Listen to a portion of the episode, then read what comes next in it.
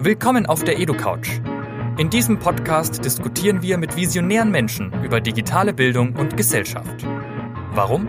Weil wir uns inspirieren lassen wollen, um gemeinsam die Zukunft zu gestalten. Die EduCouch ist ein Format des Instituts für digitales Lernen, dem Think Tank der digitalen Bildungsrevolution. Der heutige Gastgeber ist Benjamin Heinz.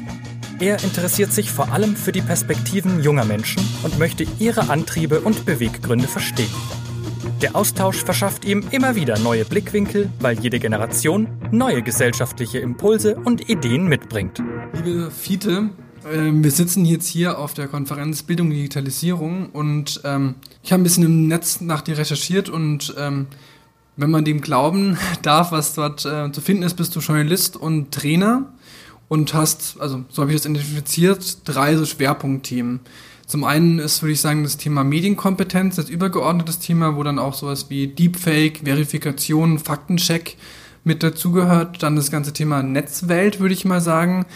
Äh, Netzphänomene, Online-Tools, äh, Social-Media-Tools für Journalisten vor allem. Und das Thema Netzpolitik. Also da gibt es ja auch viele politische Themen, aber vielleicht Datenschutz als einer der Themen. Und die erste Frage wäre, ähm, wie kommt man denn als Journalist dazu, dass man, ähm, zu, also wie kommt man zu diesen Themen und wie ist das bei dir in der Biografie entstanden, dass sich diese Themen herauskristallisiert haben? Biografisch ist das bei mir schon im äh, Studium entstanden. Damals war das Internet in, ja noch eine recht neue äh, Sache und äh, dort habe ich mich aber schon mit den ersten Phänomenen da beschäftigt, so die ersten Online-Wahlkämpfe, die große Frage nach, was bringt das denn gesellschaftlich für die Partizipation? Und ähm, habe dann auch in die ersten Internetredaktionen reingeschnuppert. Ähm, damals bei der äh, Watz-Gruppe in Nordrhein-Westfalen, bei Spiegel Online und anderen und habe dann im späteren Berufsleben eben äh, das Themenfeld Internet im weiteren Sinne als äh, ein Fachgebiet gehabt, mit äh, dem ich mich beschäftigt habe und ähm, war äh, lange beim NDR, zuletzt als Redakteur eben gerade für dieses Fachgebiet, der hinter den Kulissen von, also vor allen Dingen hinter den Kulissen von ähm, Radio, NDR Info, Fernsehen, ZAP, NDR.de, Enjoy, die junge Welle, dieses Thema betreut und Kollegen dabei unterstützt, Themen zu identifizieren oder auch zu beraten, wenn sie sagen, Mensch, da passiert gerade irgendwas bei YouTube, ist das wichtig für uns, müssen unsere normalen Hörerinnen und Hörer in Niedersachsen das wissen ähm, oder ist das jetzt ein Spezialgebiet und ist das tatsächlich alles so aufregend? Dann habe ich denen geholfen, eben in der Bewertung dieses Themas Gesprächspartner zu finden und häufig auch Sachen selber im Radio erklärt in Kollegengesprächen. Und äh, seit letztem Jahr äh, habe ich jetzt ein bisschen die Seiten gewechselt. Ich bin ähm, als wissenschaftlicher Mitarbeiter in Hauptfunktion tätig an der Hochschule für angewandte Wissenschaften in Hamburg. Ähm, ähm, Competence Center Communication und Studiengang Digitale Kommunikation haben wir da. Und da betreue ich eben ein Projekt, was sich der Medienkompetenz bei Jugendlichen und ähm, Lehrern verschrieben hat, namens Klickwinkel.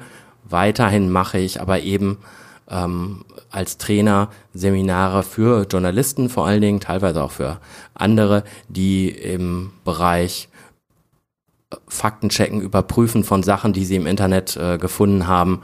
Ähm, Verifikation ist da das Spezialwort, das Fachwort. Ähm, da bilde ich diese äh, Kollegen aus und ähm, genau äh, verfolge die Entwicklung, zeige ihnen Tools und Strategien und wie sie ihr journalistisches Fachwissen auch äh, in dem Bereich dann anwenden können mit den neuen Herausforderungen, die es da gibt. Du hast schon eine gute Steilvorlage geliefert mit dem Stichwort Medienkompetenz. Ähm, wenn man jetzt mal ähm, davon ausgeht, dass wir das alle lernen müssen, also nicht nur Schülerinnen und Schüler, ähm, dann ist das ja erstmal fragen, warum? Also warum ist das so gefährlich, wenn wir ähm, nicht Fact-Checking können, wenn wir nicht medienkompetent sind? Kannst du mal so ein bisschen ein Bild aufmachen von äh, vielleicht auch Fällen, die es in der Vergangenheit gab, wo man gemerkt hat, dass wir als Gesellschaft, aber auch vielleicht auch Schülerinnen und Schüler eben nicht kompetent genug sind und damit nicht gut umgehen können. Also die zentralen Fälle, wo das in Deutschland ja auch auf die Agenda äh, gerückt ist, das war eben in dem Spätsommer und Herbst, als ganz viele äh, Flüchtlinge nach Deutschland gekommen sind, ähm, 2015, 2016. Und ähm, dort haben sich sehr, sehr viele Gerüchte und unbestätigte Meldungen, vor allen Dingen damals über Facebook, ähm, auch über, aber auch über Messenger schon ausgebreitet. Und äh, die sind nicht alle von den sogenannten Bad Actors erfunden worden, also von ähm, Leuten, die absichtliche Desinformation in äh, Gang bringen wollten und das strategisch gemacht haben. Ähm, ein wichtiger Faktor war da, dass sie sich tatsächlich eben viral verbreitet haben und Leute das erstmal ähm, für bare Münze genommen haben oder so erschreckt darüber waren, dass sie ähm, dort kommentiert haben, es weiterverteilt haben und ähm, überspitzt gesagt, ein, ein Propagandabot, der kann äh, noch so viele Nachrichten ähm, rausschicken, wenn die nicht von Leuten aufgegriffen und weiterverbreitet werden von echten Personen, dann erreichen sie auch nicht so eine Wirkung. Wenn man jetzt, so du hast ein bisschen sozusagen skizziert, was ähm, sozusagen passieren kann, wenn man das, wenn man es nicht kann. Ähm, wenn man jetzt sagt, ich bin Lehrerin oder Lehrer und möchte im Unterricht meine Schüler ein bisschen dafür sensibilisieren ähm, und möchte ihnen irgendwie Werkzeuge und Tools an die Hand geben, kannst du mal vielleicht zwei so konkrete Tipps nennen, die man den Schülern auf, mit auf den Weg geben kann? Also das Wichtigste ist natürlich erstmal, dass man skeptisch bleibt und äh, erstmal eine, einen Moment äh, nachdenkt und nicht sofort sagt, das ist ja Wahnsinn, das teile ich weiter, dass man nicht nur dem, was man auf den ersten Blick sieht, ähm, glaubt, weil es ja auch teilweise ganz geschickte Fälschungen gibt. Verzerrung ist ganz, ganz wichtiges äh, Kriterium. Also es gibt irgendwo einen wahren Kern, aber alles, was darum gesponnen wird, verzerrt das Ganze, ähm, ist mit Lügen ausgespickt. Und die, die äh, wichtigsten Tools sind also ähm, einfach nochmal zu überprüfen, ob man mehr Informationen an anderer Stelle findet, der berühmte Check der zweiten Quelle. Und das zweitwichtigste ist eigentlich die umgekehrte Bildersuche, weil ganz viel auf Bildern, ähm, auf Bildern, äh, ganz viel mit Bildern gearbeitet wird, ganz viel auf Bildern basiert, die dann häufig in einen falschen Zusammenhang gerückt werden ähm, oder die was ganz anderes zeigen, was Altes zeigen. Und die umgekehrte Bildersuche, die es zum Beispiel bei äh, Google gibt, äh, die es auch bei Yandex, der russischen Suchmaschine, gibt, die das sehr gut macht. Gibt noch ein paar andere Anbieter. Ähm, die funktioniert so, man lädt da ein Bild hoch oder die Internetadresse eines Bildes und dann guckt die Suchmaschine, ob dieses Bild auf anderen Seiten noch zu finden ist. Warum ist das wichtig? Weil häufig beantwortet uns das gleich schon die zwei wichtigsten Fragen. Was zeigt das Bild denn eigentlich? Ähm, wenn ich also auf ersten Blick sehe, mir wurde das untergejubelt als ein von Flüchtlingen ausgeraubter Supermarkt in Süddeutschland und dann sehe ich aber, da gibt es viele andere Bilder, die sagen, das ist was ganz anderes, dann müssen meine Alarmglocken halt nochmal ähm, stärker schrillen. Und zum anderen ähm, äh, also was, was äh, zeigt es wirklich und wie alt ist es? Das ist halt die andere Sache, dass man auch sehen kann, äh, ja, das ist hier ähm, der Ort, der beschrieben ist und äh, da brennt auch was, aber das ist viel, viel älter. Und das war zum Beispiel jetzt gerade bei ähm, Social Media Posts über die Waldbrände im Amazonasgebiet häufiger der Fall, dass dort tatsächlich ähm, dass, dass auch Prominente, ähm, also ähm, der französische Staatspräsident ähm, Leonardo DiCaprio Bilder geteilt haben, zum Beispiel auf Instagram oder äh, Facebook oder Twitter und gesagt haben, so, dass wir müssen was tun, das sieht ganz schlimm aus, haben das Bild auch gar nicht näher kommentiert, aber im Prinzip ähm, zeigt es eben ein äh, nicht die Waldbrände, nicht die aktuellen Waldbrände. Entweder waren sie gar nicht im Amazonasgebiet oder sie waren ähm, schon viel älter ähm, gab einen Fall, ein Bild von einer Fotografin, die schon vor mehreren Jahren gestorben ist, was jetzt da als aktuelles Bild ähm, ausgegeben wurde. Gab auch einen Fall, ein, ein Jaguar, der mit einem Soldaten im Wasser zu sehen ist und das wurde dann äh, beschrieben als ähm, die Tiere flüchten sich ins Wasser und der Soldat rettet diesen Jaguar, also ein gefährliches Raubtier, muss man ja sagen. Äh, äh, ich glaube, das ist die, drittgrößte Raubkatze, die wir haben. Ähm, und ganz schnell konnte man da halt schon feststellen, dass dieses Szenario älter ist und dass so eine Art Maskottchen ähm, der brasilianischen Armee ist, ähm, mit dem, deswegen mit dem Soldaten im Wasser war. Also umgekehrte Bildersuche, zweite Quelle sind, glaube ich, die zwei wichtigsten äh, Sachen. Und die zweite Quelle kann man ja auf verschiedene Wege finden. Entweder man guckt, was gibt es noch an vertrauenswürdigen Quellen, die ich jetzt aufrufen kann, um nach den gleichen Nachrichten zu gucken. Ähm, oder man gibt einfach mal ähm, die wichtigsten Stichworte aus der Überschrift in eine Suchmaschine ein und guckt, was sich dann an Ergebnissen ähm, findet. Und dann natürlich auch tatsächlich draufklicken. Ne? Also nicht nur die Zusammenfassung und ähm, den, die Überschrift lesen und wirklich gucken, ist das eine vertrauenswürdige Meldung, wo kommt das her? Ähm, kann ja auch gleich überleiten, was sind wahrscheinlich auch Inhalte, die du bei den Klickwinkeln äh, vermittelst, aber vielleicht kannst du ein paar ähm, Sätzen ähm, skizzieren, was du da mit der Woderstone Stiftung ähm, von Programm oder äh, Projekt aufgesetzt hast und was ihr da fördern wollt bei Schülerinnen und Schülern. Gerne. Also Klickwinkel ähm, wendet sich an äh, Lehrer und an Schüler an weiterführenden Schulen, so ab 14, sage ich mal, und basiert auf eben das, was wir eingangs schon gesagt hatten. Ähm, jeder muss heutzutage in der digitalen Welt ein paar Fähigkeiten mitbringen, die früher vielleicht nur für bestimmte Berufsgruppen oder wie Journalisten wichtig waren, weil ich eben tagtäglich mit Informationen aus den unterschiedlichsten Quellen äh, konfrontiert bin. Ähm, und weil ich auch sehr, sehr leicht ja selber zum Sender werden kann. Äh, ob bewusst, äh, weil ich äh, Leute erreichen will oder unbewusst, weil mir irgendwas passiert und ich das dann poste und dann mich auf einmal wieder ähm, finde. Und diese ähm, das Angebot, was wir machen, ähm, ist vor allen Dingen eine Internetplattform, auf der finden sich Tutorial-Videos, ähm, Unterrichtsmaterialien für Lehrer, äh, auch also Texte, Infografiken, auch ganze Unterrichtsentwürfe, die sie verwenden können. Ähm, und ähm, das deckt dann im Prinzip drei Themengebiete ein. Ab einmal Social Media und Algorithmen, wie funktioniert das? Was sind diese berühmt-berüchtigten Algorithmen, die dort die Inhalte für uns ähm, sortieren? Worauf muss ich da achten? Äh, warum ist es wichtig, dass mir das bewusst wird? Und was hat das vielleicht auch damit zu tun, warum sich falsche Nachrichten in so einer Umgebung leichter verbreiten? Ähm, dann der zweite inhaltliche Themenkomplex eben Fakten und Meinungen Recherche, wie kann ich was überprüfen, äh, wie, wie unterscheiden sich überhaupt Meinungen und Fakten, also was ist so ganz grob gesagt der Unterschied zwischen einem äh, YouTuber, der einfach mal seine Meinung in die Kamera spricht und einem Bericht im, in den Heute-Nachrichten, die versuchen halt ähm, faktisch orientiert äh, Nachrichten, klassische Nachrichten zu verbreiten. Und der dritte Bereich, den wir haben, da geht es ganz praktisch um das Thema äh, Smartphone-Film, weil wir da auch einen Videowettbewerb ausgerufen haben. Das weiß ich gar nicht, was ich jetzt nächstes frage, aber ich glaube, ich äh, fokussiere mal auf die ähm, äh, Videos- und Smartphone-Geschichte.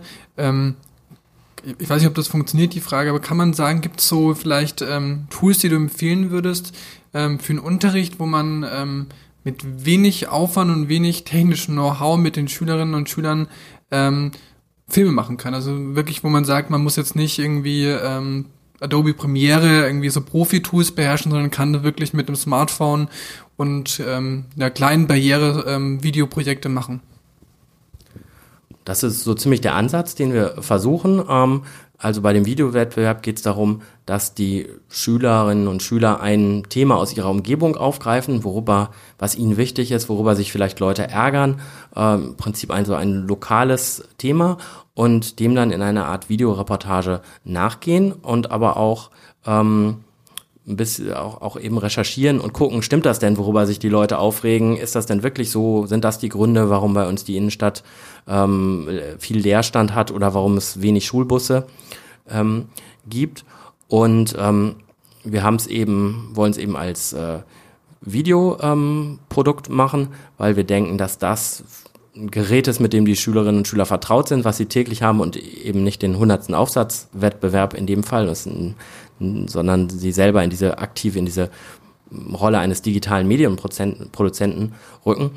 Und da, ähm, du hast gefragt nach Tools, wir versuchen es eigentlich möglichst ohne Tools zu machen. Also mit dem zu arbeiten, was auf den Standardgeräten drauf ist. Ähm, das heißt, wir erklären eher, wie filme ich gut mit der Standardkamera, äh, die ich habe, äh, was sind da so die, die Grundregeln, die es eben äh, den Unterschied zwischen, zwischen gezieltem Film, äh, was ich dann noch hinterher ähm, schön zusammenschneiden kann und dem ich lasse einfach mal eine Kamera laufen und erzähle irgendwas äh, rein. Und ähm, genauso versuchen wir bei den Schnittprogrammen, äh, erklären wir auch die Basics. Da haben wir uns eins ausgesucht für ähm, äh, also weil wir das genau erklären, kaprizieren wir uns dann schon auf ein Programm für ähm, iOS und ein Programm für Android. Ähm, aber die Prinzipien sind ja bei vielen anderen da. Und wenn ich jetzt ein Projekt in der Schule durchführen will und, und mein Schüler sagt mir, ähm, ist ja schön, dass Sie uns hier äh, KineMaster und iMovie empfehlen, aber ich äh, habe ja schon mal mit Adobe ausprobiert oder ich nehme immer wie Video, ähm, dann würde ich als Lehrer natürlich sagen, gut, dann mach das mit dem, was du vert vertraut bist und ähm, arbeite damit. Und ähm, genau, das, das ist also das, das Grundprinzip, äh, dass wir da versuchen, möglichst ähm, unaufwendig ranzugehen und ähm, eben nicht voraussetzen, dass sich die Leute erst äh, in bestimmte Apps aber einarbeiten. Manche Schulen haben sowieso eine Video AG und eine tolle Videoausrüstung, andere haben das nicht. Ähm, wir versuchen es auf das äh, sozusagen auf die die Basis des äh, filmerischen und des ähm, Recherchieren und daraus das Entwickeln einer ähm, eines einer Geschichte, äh, einer Erzählung im Video äh, auch zu machen wo Erzählung natürlich jetzt nicht fiktional heißt, ähm, aber einfach der Dramaturgie. Ähm, genau. Wenn man sich was, äh, wenn man was investieren würde, dann würde ich sagen, guckt nach, wie ihr ein günstiges Mikrofon angeschlossen bekommt, um den den Ton noch besser zu haben, gerade wenn jetzt auch Personen zu Wort kommen. Obwohl die, ähm, je nachdem, welche Geräte man hat, die ähm, modernen Smartphones schon ziemlich guten Ton in vielen Situationen auch auffangen können. Ich würde nochmal auf das Thema Fakes ähm, zurückschwenken. Ähm, man liest ja in letzter Zeit viel über sogenannte Deepfakes, also zum einen irgendwie Videos, ähm, in denen täuschend echt ähm, Leute rein, ich weiß nicht, ob es Photoshop heißt, aber sozusagen integriert wird, wo man dann das Gefühl hat, äh, die Person ist das wirklich oder auch, ähm, auch im Tonbereich gibt es ja auch dann Simulationen, dass man das Gefühl hat, das bin ich, der da spricht, aber tatsächlich ist das äh, eine künstliche Intelligenz, die dahinter steht, die das simuliert. Ähm, Gibt es da denn noch Möglichkeiten, sowas äh, zu verifizieren oder zu falsifizieren? Und ähm, also es hört sich erstmal extrem bedrohlich an, macht mir auch ein bisschen Angst, weil wie kann ich, ähm, nicht was sie, wie kann ich darauf vertrauen, dass das noch echt ist? Ähm, zum einen wäre dann die Frage, wird das richtig schlimm? Ähm, also es ist sozusagen eine Dystopie, dass wir irgendwann nicht mehr wissen, was äh, kann ich in dem Video noch trauen, kann ich dieser Stimme noch trauen? Und zum anderen gibt es vielleicht auch Tools, sowas zu hinterfragen. Ja, das ist ein bisschen eine neuere Entwicklung der letzten ein, zwei Jahre, das Thema äh, Deepfakes. Andererseits müssen wir uns natürlich sagen, du hast jetzt den Begriff Photoshop äh, gebraucht ähm, und Photoshop war ja auch nicht das erste, bei dem Fotos manipuliert wurden, äh, sondern das ist ja auch ganz klassisch in der Geschichte der Fotografie schon Jahrzehnte, vielleicht schon mehr als 100 Jahre alt jetzt inzwischen.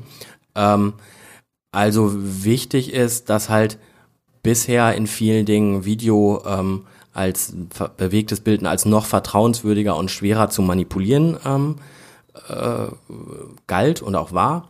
Ähm, andererseits wissen wir natürlich aus Hollywood-Filmen, was möglich ist, wenn man viel Zeit und viel Technik ähm, investiert. Ähm, also so ganz unbekannt ist uns das äh, Phänomen ja nicht. Also verstorbene Schauspieler in neue Filme eingesetzt und so weiter. Ähm, aber interessant ist natürlich, wenn das jetzt sozusagen schneller verfügbar ist und auch für das Verbreiten von Falschinformationen genutzt wurde. Es gibt ja tatsächlich da zum Teil Open Source Software. Ähm, ein Teil dieser Entwicklung kommt aus Hollywood, ein Teil ähm, kommt äh, aus der aus einer ganz finsteren Ecke, wo äh, oder einer schmuddeligen Ecke, wo Leute prominenten Bilder in Pornos reinmontiert haben und dafür ihre eigene Software äh, entwickelt haben. Und ähm, so ein ganz perfektes äh, aus der Tasche, mit dem man nichts jetzt machen kann, gibt's halt ähm, noch nicht. Ähm, ähm, und ähm, äh, ich habe ein bisschen den Faden verloren. Oder noch ein Beispiel. Ähm, zum Beispiel gab es ein Video von Obama, das ist jetzt ein Jahr alt, ähm, in dem er eine äh, Rede hält und dann Sachen sagt, ähm, wo er dann hinterher selber sagt, äh, I wouldn't say this in a public address, äh, weil er es natürlich nicht sagt, sondern weil sie sein er spricht die Worte und man sieht seinen Mund bewegen, aber der Ton ist aufgenommen vom Stimmenimitator und da kommen halt sozusagen der imitierte Ton, ähm, klassisch imitiert und die Aufnahmen äh, zusammen. Ähm, wie kann man sowas identifizieren? Im Moment ähm, muss man natürlich gucken, sozusagen als, äh, wie ich vorhin schon, wie ich, wie ich schon sagte, äh, stützig sein und dann gucken, kann das wirklich sein? Gibt es da Indizien, dass das eben doch nicht so perfekt ist, dass es da irgendwie, der Mund bewegt sich, aber der, äh, da gibt es einen kleinen statischen Bereich, an dem man das äh, erkennen kann. Bei so ganz großen ähm, Sa äh, Sachen, wenn jetzt was von Obama gefälscht wird, dann bin ich, ähm, oder auch Trump aktuell, Obama amtiert ja nicht mehr, oder irgendein anderer Spitzenpolitiker, ähm, da muss man sich natürlich sagen, das könnte dann potenziell erstmal so eine Schockwirkung ähm, erreichen.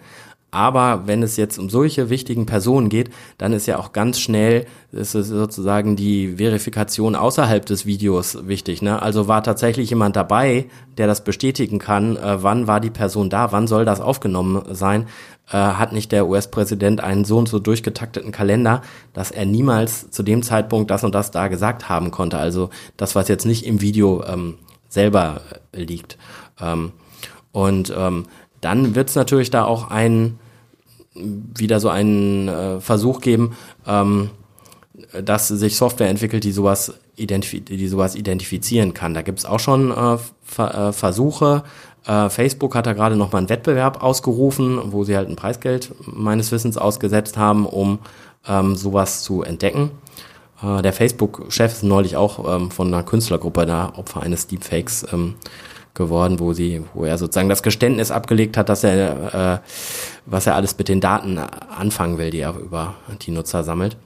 Ähm, also die Technik wird da folgen, natürlich immer verzögert, ähm, genauso wie ähm, wir gerade gesagt hatten, die ähm, wenn die, äh, wenn durch andere Zusammenhänge herausgeklärt wird, ob das Fall, Fakt ist oder nicht, die Richtigstellungen, die verbreiten sich natürlich immer viel, viel weniger viral und werden von weniger Leuten wahrgenommen als eine spektakuläre, reißerische Meldung. Das äh, hat damit zu tun, wie die sozialen Netzwerke im Moment ähm, programmiert sind äh, und deren ähm, Algorithmen, die die Informationen für uns sortieren und auch einfach damit, wie wir als Menschen funktionieren und was wir jetzt erstmal ähm, interessant äh, finden, was in unser Weltbild passt oder was äh, ja durch seine durch seine Anreize äh, für uns jetzt äh, interessant klingt, es weiter zu verbreiten. Ich würde, ähm, weil die Zeit pockt, wir haben ja schon hier auch der Nachfolger-Interview sozusagen gerade angekloppt, aber ich würde eine letzte Frage würde ich noch stellen. Ähm, du bist ja Journalist ähm, und man hört ja inzwischen häufig, dass alle Berufe in Zukunft irgendwie durch Roboter ersetzt werden. Und was man ja jetzt auch schon gelesen hat, dass zum Beispiel Sportnachrichten, äh, also da wird es anscheinend häufiger irgendwie eingesetzt, auch schon inzwischen von äh, Bots geschrieben werden. Vielleicht da nochmal die Frage, würdest du heute immer noch Journalist werden und glaubst du, der Beruf äh, stirbt aus? Und vielleicht im, weil hier schon der nächste anpaucht, vielleicht innerhalb von zwei Sätzen, damit wir dann pünktlich fertig werden. Ich glaube, dass es immer eine Rolle äh, gibt äh, für Menschen, die bei der im, äh, sozusagen die, der gesellschaftlichen Kommunikation helfen, da sortieren und äh, Wege zu ersetzen. Es ist ganz interessant, ähm, wenn dieser sogenannte Roboterjournalismus, ähm, der ähm, der sich ja vor allen Dingen darauf bezieht, wenn die Fakten stehen, ähm, daraus wie, wie äh, Verein A schoss ein Tor, Verein B schoss null Tore, also äh, schließe ich daraus, der eine Verein hat gewonnen, ähm, so ganz basale Sachen machen kann. Das ist auch äh, sicher nichts verwerflich. Vielleicht setzt das Ressourcen ähm, frei für, ähm, für Journalisten, an anderer Stelle gesellschaftlich wertvollere Sachen äh, zu machen.